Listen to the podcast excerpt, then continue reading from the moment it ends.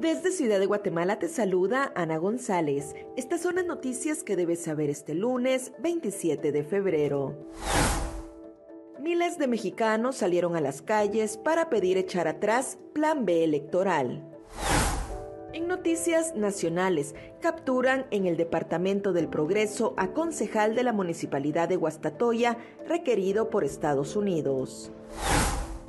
El partido Voz y el partido Creo proclamaron a sus binomios presidenciales con miras a las votaciones del 25 de junio.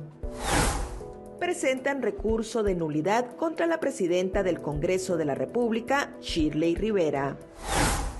En nuestra sección de República Vive te hablamos sobre el reconocimiento oficial de la Semana Santa como patrimonio inmaterial de la humanidad. También te contamos sobre los principales hechos históricos que marcan las efemérides de este 27 de febrero.